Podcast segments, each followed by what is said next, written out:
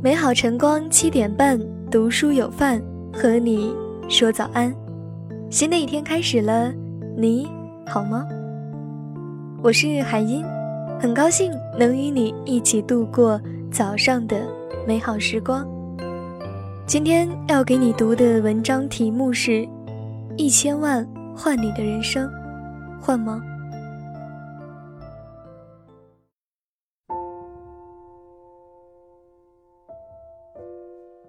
杨德昌在《一一》中有一段台词：“电影发明以后，人类的生命比起以前至少延长了三倍。”我想他的意思是，我们的肉身逃脱不了生老病死，可我们可以通过电影变成上帝视觉，看我们曾没有踏入的分岔路，路上景致如何，尽头又是如何的际遇和结局。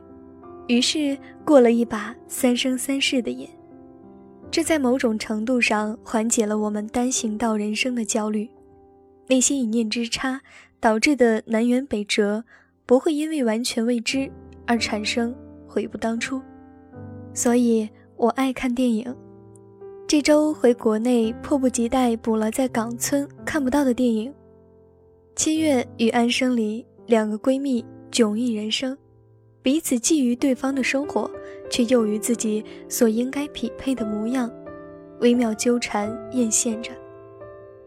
巧的是，和我一起看这部电影的朋友和我也恰好生活在两个维度。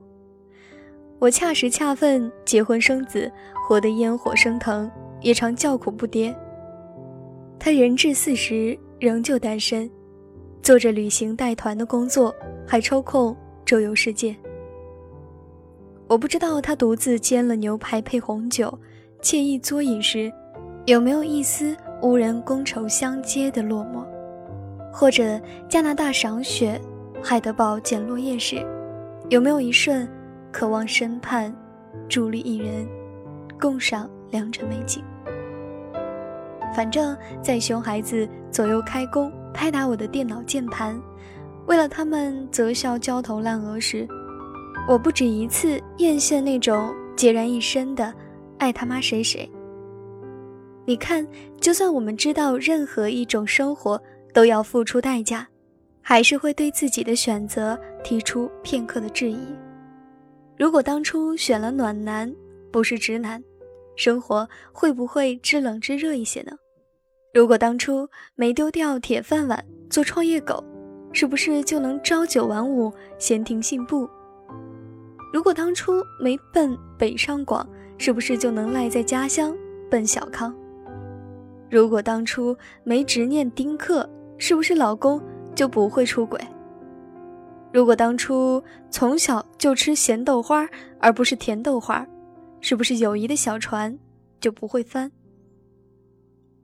如果当初我走另外一条路，是不是能过上别人那种自己羡慕的生活？前几年去意大利玩，一个当地的朋友接待了我，说是朋友，其实我们素未谋面。他是一个代购，他喜欢我的爽快，我喜欢他的品味。一来二去，也就发誓要相见甚欢一次。国外代购在我的定义里，通常是家境富沃，独买买不如众买买，才做了这一份斡旋在奢侈品和有钱人之间的工作。总体来说，就是有钱、有闲、有逼格。头两天，他确实符合了我想象中的模样，带我们去相熟的专柜买东西，和 B.A 用流利的意大利语谈笑风生，看着他一颦一笑都是优雅，一貌一邪都是富贵，内心泛滥羡慕嫉妒，没有恨哦。他请我们吃了两天的晚餐，最后一晚。我实在是难以心安，刚点完单就让老李偷着买单，他满脸都是窘迫，然后慢条斯理地说：“其实不是我招待你们，而是你们陪我啊！我在这里冷清的要命，连个说话的人都没有。妈呀，和你说话的都是意大利帅哥，要不然我俩换换。”他笑岔了气，摸了悠悠道。我不知道多羡慕你呢，老公去哪儿都在身边。我老公忙得日理万机，国内国外跑，没空理我。我都拖到三十四岁了，还没要孩子。我做这个代购啊，他们都觉得我无事生非。我不做代购，谁跟我说说雾霾和淘宝啊？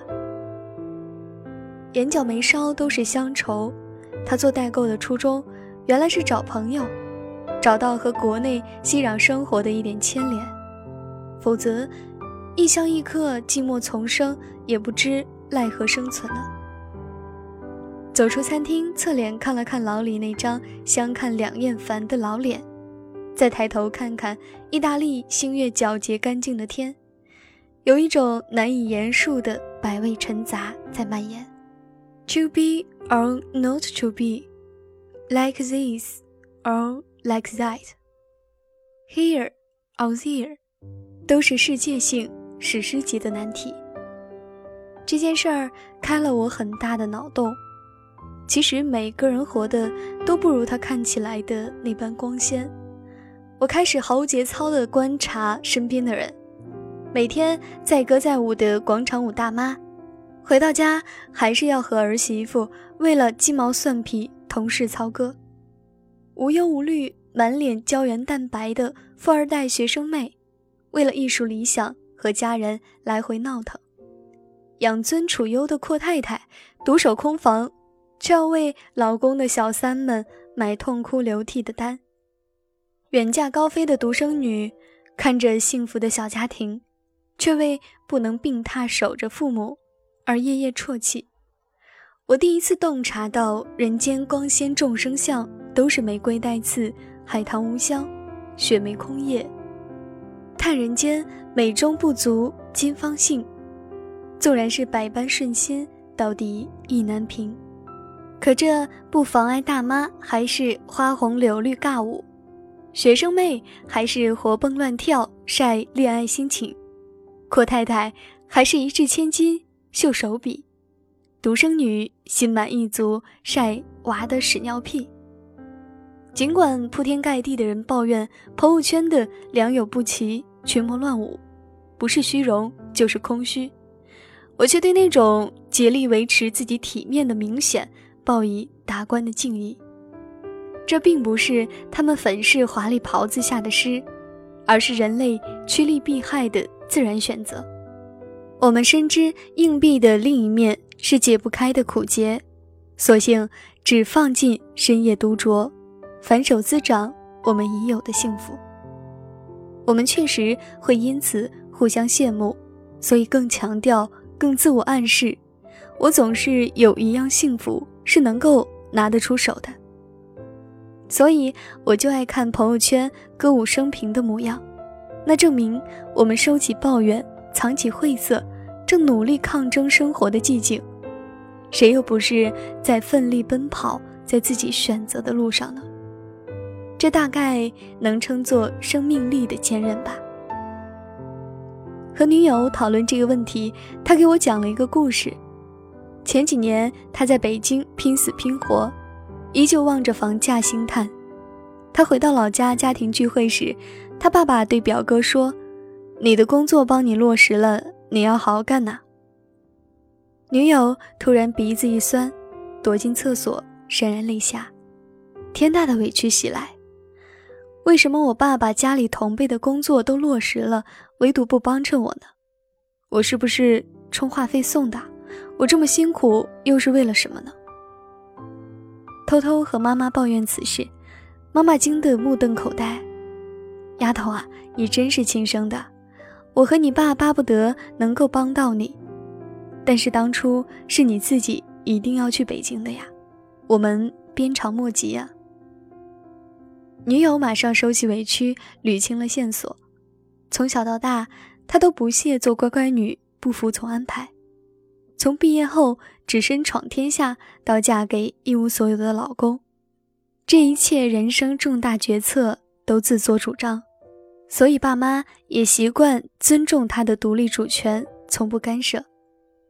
他幡然醒悟，如果再来一次，他依旧是不羁的执拗性格，通体闯荡天下的勇气，就算在家乡做了衣食无忧的独生女，他也不会甘心去看大世界，只是时间问题。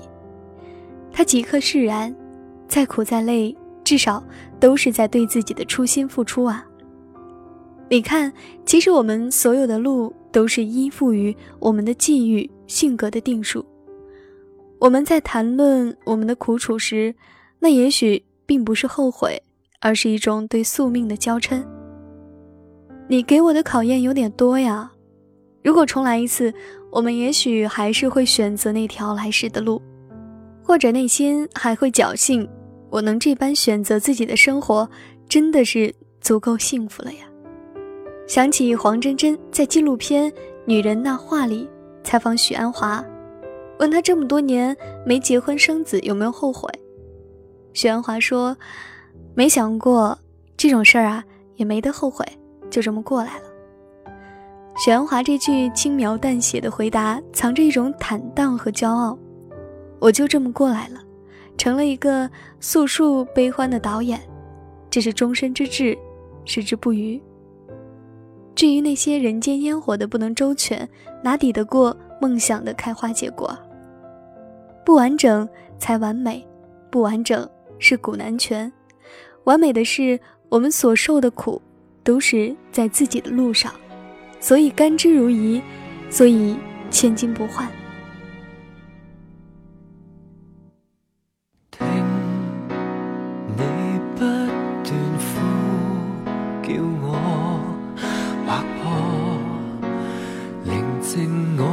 心下堕，再难过讲不出爱没结果。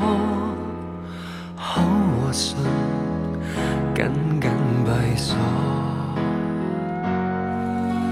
可也一话都不说，害怕连累你一生日月，憾无缺，只差跟你曾遇过，给过你太多。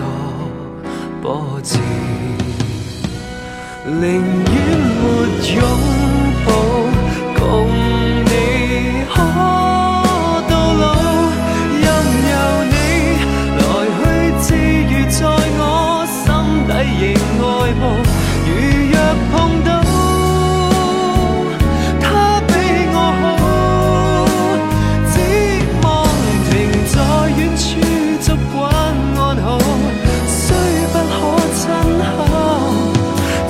it's